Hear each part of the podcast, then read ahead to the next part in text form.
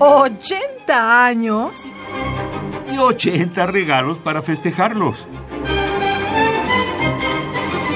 Cada día un regalo musical diferente.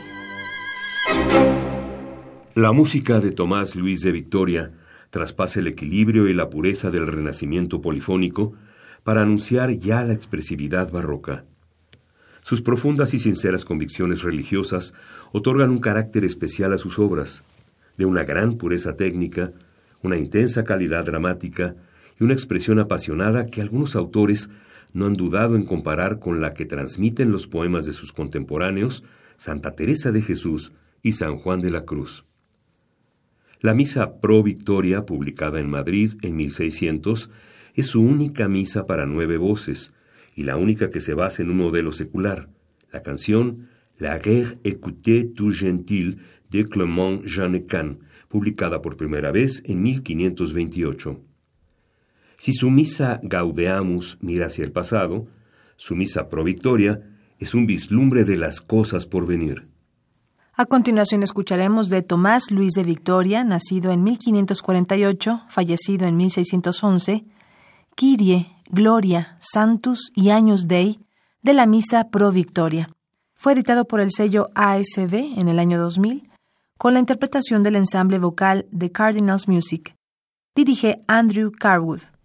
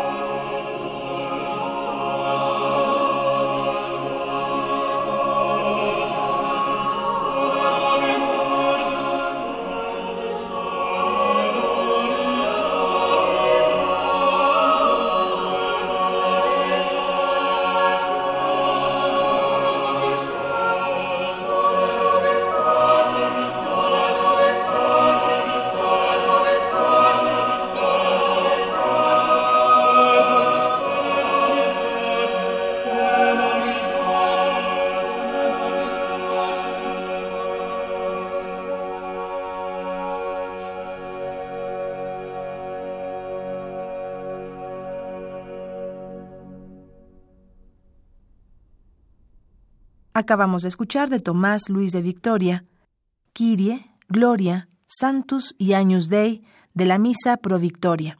Interpretó el ensamble vocal de Cardinals Music bajo la dirección de Andrew Carwood. ¿80 años? Y 80 regalos para festejarlos. Cada día un regalo musical diferente.